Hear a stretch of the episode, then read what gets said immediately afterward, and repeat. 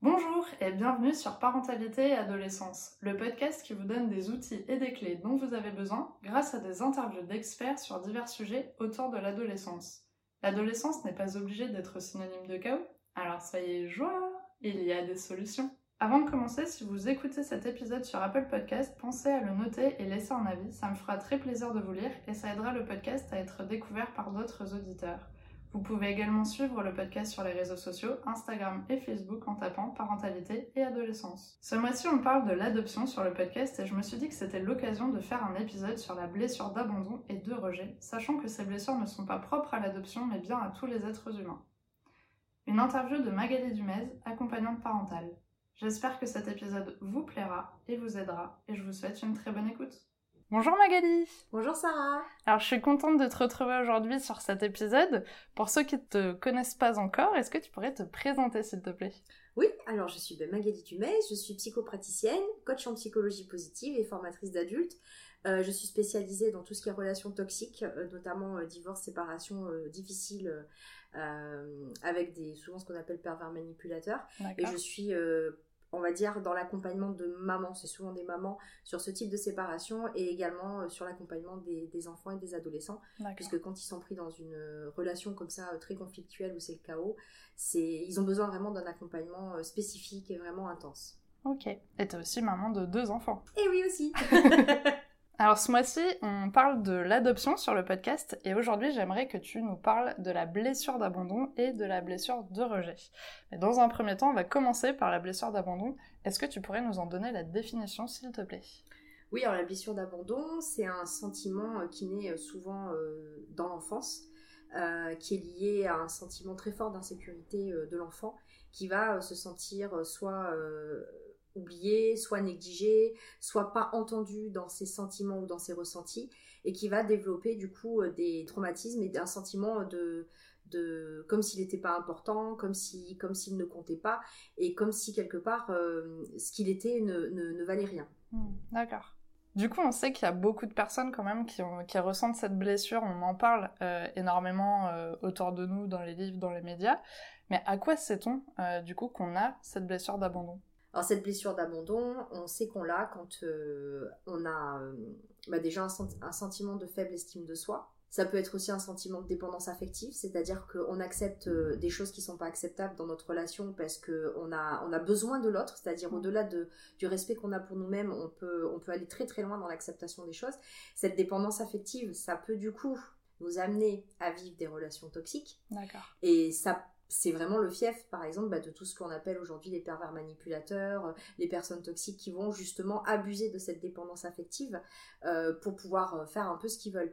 Et la dépendance affective, pour résumer, c'est quelque chose qui, peut vraiment se manifester par un, gros manque d'estime de soi.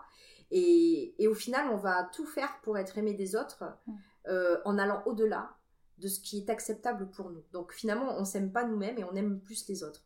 D'accord. Ça peut se manifester aussi par un gros manque d'autonomie, donc avoir toujours besoin euh, d'avoir l'accord euh, ou l'aval des uns et des autres. Ça peut se manifester du coup par la peur des autres, donc du coup un, un, sentiment de solitude qu'on a qu'on n'a pas forcément besoin en réalité. C'est pas une vraie solitude, c'est plus comme on a peur des autres, on préfère être seul que que être plutôt s'isoler. Plutôt s'isoler, mais du coup on s'entoure pas forcément, même en s'isolant de cette façon, ça veut pas dire qu'on va s'entourer des bonnes personnes. Donc il y a vraiment en fait tout ce, c'est vraiment on va dire le, le, c'est le terreau on va dire des relations toxiques quoi, de la dépendance affective et des relations toxiques. Et du coup la blessure d'abandon c'est vraiment lié à quelque chose qui s'est passé dans l'enfance, c'est pas quelque chose qui se passe euh, plus tard c'est quand même, c'est souvent, euh, alors ça peut se passer avec quelque chose de plus tard, mais c'est souvent euh, ce qu'on appelle des élastiques, c'est-à-dire euh, quelque chose qui se passe adulte et qui nous ramène à quelque chose de l'enfance. Donc c'est quand même quelque chose où dans l'enfance on s'est senti malmené, on s'est pas senti en sécurité, on a eu le sentiment de pas être entendu, et quelque part le fait d'avoir vécu ça, on va se rapprocher toujours de relations qu'on connaît. Bizarrement, dans notre vie d'adulte, euh, même si on sait que ça nous fait du mal, on va se rapprocher de relations, euh, de choses qu'on connaît parce qu'on sait naviguer avec, même si c'est des eaux troubles, on sait naviguer. Que, et même l'amour la, euh, pur, les, sentiments, on va dire sincères, le côté d'un amour, par exemple, qui va être sain, peut nous faire peur quand on vit cette blessure d'abandon ou cette blessure de rejet. Hmm. Ok. Du coup, c'est une blessure qui est pas consciente, dans le sens où on va peut-être pas se souvenir justement de exactement ce qui s'est passé dans notre enfance qui a fait que euh, on avait cette blessure d'abandon. Du coup, quand on a l'impression que c'est potentiellement euh, ce qu'on est en train de vivre à l'âge adulte, euh, comment on peut le guérir? Enfin, est-ce que, est que ça se guérit déjà? Oui, bien sûr, ça se guérit. Après, il faut bah, déjà il y a un gros travail à faire sur soi-même. On peut s'en rendre compte à partir du moment où on est en souffrance dans nos relations, où on est en souffrance dans, dans, dans, notre façon d'aborder les gens, d'aborder la vie et dans, dans, nos relations en fait essentiellement. Euh, donc à partir du moment où il y a cette souffrance, ce qui est important, c'est de poser les mots M-O-T-S sur les mots M-A-U-X. Et c'est ce qui va permettre aussi de, de, délaguer, on va dire, ce qui se passe en nous, d'avoir conscience de ce qui se passe en nous, d'avoir le courage aussi, parce que c'est pas forcément évident ni facile de reconnaître qu'on puisse avoir euh, ce type de blessure. Souvent, quand on est dans, dans cette blessure d'abandon et dans la dépendance affective, on a tendance souvent à accuser les autres de nous faire sentir mal, en fait. Hmm. Alors que la réalité, c'est pas forcément les autres qui nous font nous sentir mal, c'est la situation qui fait que nous, on se sent pas forcément assez valeureux, on a l'impression de pas compter assez, et du coup, on attend euh, souvent des autres euh, des manifestations euh, fortes affectives, et quand elles ne sont pas là, on se sent abandonné. Alors que la réalité, ça veut pas dire que parce que l'autre ne manifeste pas de, de, signes d'affection permanents, on va dire, que ça veut dire qu'il nous aime pas. Il y a des couples qui passent toute leur vie à s'aimer très fort sans se dire jamais qu'ils s'aiment, et ils s'aiment quand même. Donc, il y a vraiment cette, ce besoin de preuve, en fait, et ce besoin tout le temps de reconnaissance qui est très fort et du coup qui, qui est compliqué euh, à vivre. Et quand on en prend conscience, ben, ça permet justement peut-être d'aller voir un thérapeute, de se faire accompagner, euh, de faire de l'hypnose aussi, parce que des fois, effectivement, on peut ne pas se rappeler ce qui s'est passé. Ça peut être aussi des choses qui sont répétitives au quotidien sans que ce soit des, des grosses manifestations euh, uniques. Donc c'est par exemple le fait de laisser un pleurer un bébé. On le sait aujourd'hui que c'est quelque chose qui peut vraiment faire des, des dégâts sur le cerveau de l'enfant. Et cette insécurité affective peut effectivement rendre vraiment des manifestations adultes sur des, choses comme ça. Et euh, quand on est bébé, on se rappelle pas forcément euh, si nos parents nous ont laissé pleurer ou pas. Et puis bon, c'est tout euh, l'écoute des émotions, l'écoute des ressentis, l'écoute de quand l'enfant rentre par exemple de l'école qu'il est pas bien et, que bah, on va prendre en compte sa, son mal-être, on va prendre en compte ce qu'il a vécu à sa hauteur, avec sa prise de conscience. Ça, ça, peut être plein de petits détails comme ça qui, au-delà de l'abandon réel, peuvent, peuvent justement faire que ça se manifeste adulte. D'accord. Du coup, là, par rapport à notre sujet, on parle du coup de l'adoption, donc il y a forcément eu un, abandon euh, au début. Est-ce que forcément toutes les personnes qui ont été adoptées ont du coup cette blessure d'abandon? Parce qu'il y a eu euh, l'abandon euh, réellement qui est arrivé? Alors je pense que ça va dépendre de comment les parents, euh, les parents adoptifs vont gérer euh, tout ça. Hmm. Euh, quand par exemple un parent adoptif est honnête avec son enfant, lui explique les choses avec bienveillance, il peut aussi, parce que c'est toujours pareil, c'est toujours dans le ressenti, c'est le ressenti toujours qui va faire qu'on se sent abandonné ou pas. Euh, un parent adoptif peut par exemple expliquer à son enfant que peut-être sa maman euh, ne se sentait pas les épaules de, s'en occuper euh, bien et qu'elle a préféré le laisser pour que justement il trouve la chance d'avoir une famille qui puisse bien s'en occuper. C'est pas la même démarche que si une mère dit ah ben, tu vois tes parents ils t'ont abandonné ils t'aiment pas. C'est pas du tout la même démarche. Donc le sentiment d'abandon, ça va être aussi comment le parent adoptif, je pense, va transmettre. C'est pas un sujet que je maîtrise parfaitement euh, l'adoption, mais ça me semble évident qu'à partir du moment où le parent adoptif va rester bienveillant avec le parent qui a abandonné, en comprenant qu'il y a certainement eu des choses beaucoup plus lourdes euh, qui ont fait qu'ils ont abandonné son enfant et qui n'a, et en gros qui fait pas porter la responsabilité à l'enfant de cet abandon, je pense que la, blessure d'abandon peut être euh, effectivement soignée et ou, bien vécue, on va dire ça comme ça. Mais si effectivement le parent adoptif en rajoute une couche ou par exemple même menace, comme on peut voir des fois des parents, euh, alors c'est voilà, c'est des parents qui sont démunis, hein, qui ont euh, qui répètent, on va dire, le schéma familial en disant bon bah si tu pleures, moi c'est pas compliqué, je te laisse là et voilà, tu restes là tout seul. Enfin, c'est des petits détails, mais c'est par exemple pour un enfant abandonné, c'est une c'est c'est voilà, c'est double peine. Et pour un enfant même qui n'est pas abandonné, ça peut être, ça peut être aussi euh, mmh. l'origine d'une blessure d'abandon. Donc il y a plein de choses qui peuvent justement se manifester comme ça. Ok. Donc dans tous les cas, euh, ce qui est important à retenir, c'est que c'est une blessure qui peut être guérie au moment où euh, on a envie justement d'aller chercher de l'aide et de comprendre ce qui s'est passé et du coup d'arriver à, à penser un peu cette blessure. Tout à fait.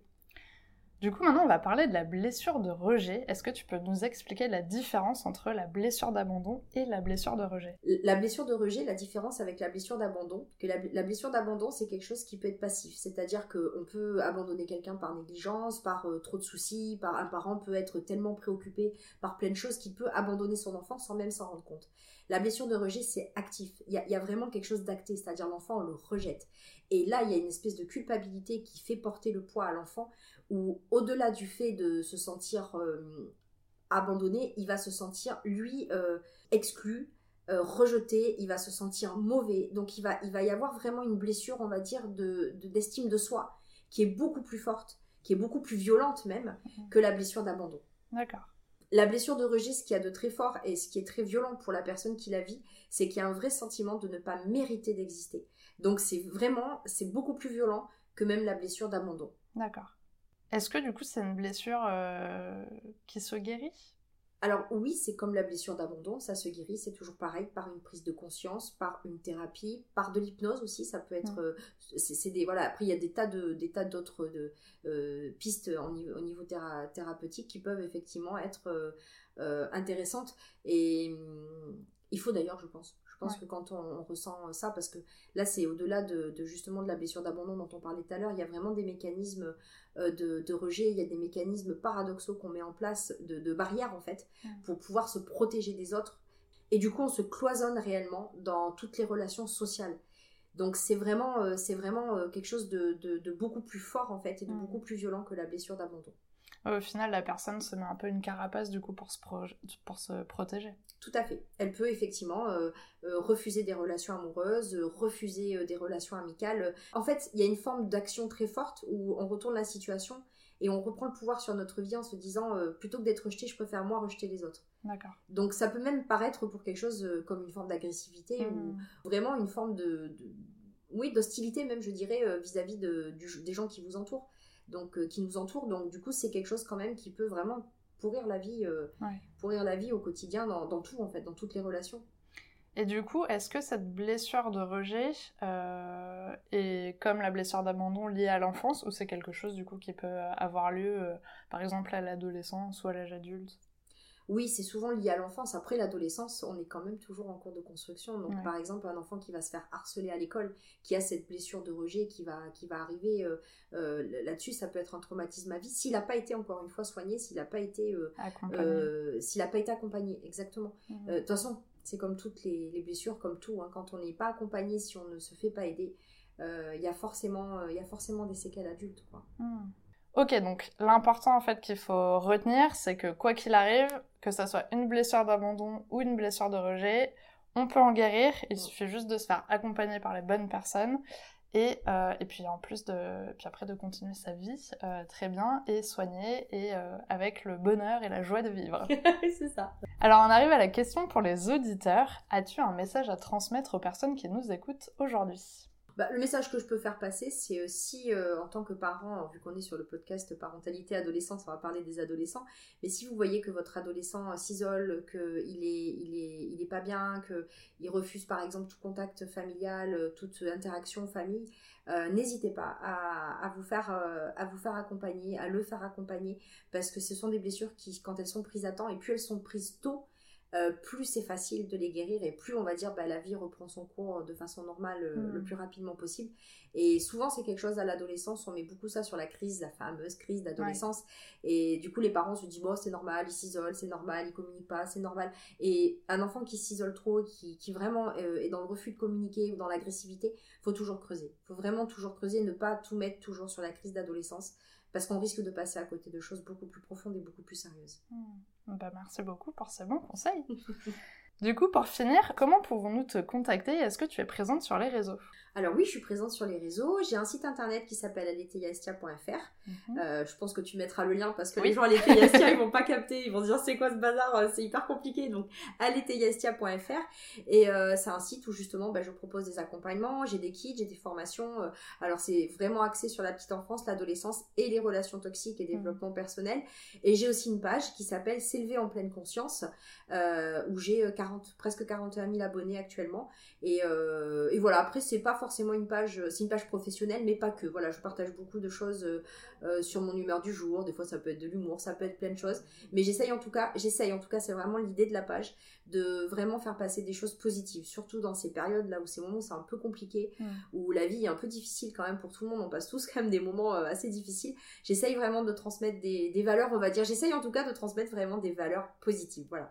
C'est vraiment le but de ma page. Super, mais merci beaucoup. En tout cas, je suis contente de t'avoir retrouvé euh, aujourd'hui pour un troisième épisode ensemble. Eh oui, trois fois déjà. C'est toujours un bonheur de t'avoir, en tout cas sur le podcast. N'hésitez pas à aller euh, regarder euh, les autres épisodes qui ont été tournés avec Magali, qui sont très intéressants. Et puis, euh, on va se retrouver la semaine prochaine pour une nouvelle vidéo. Merci Sarah. Merci d'avoir écouté l'épisode jusqu'au bout, j'espère qu'il vous a plu. N'hésitez pas à le partager auprès d'un parent qui pourrait en avoir besoin. De noter l'épisode si la plateforme d'écoute vous le permet, car ça aide le podcast à être référencé et donc à être plus visible pour d'autres auditeurs.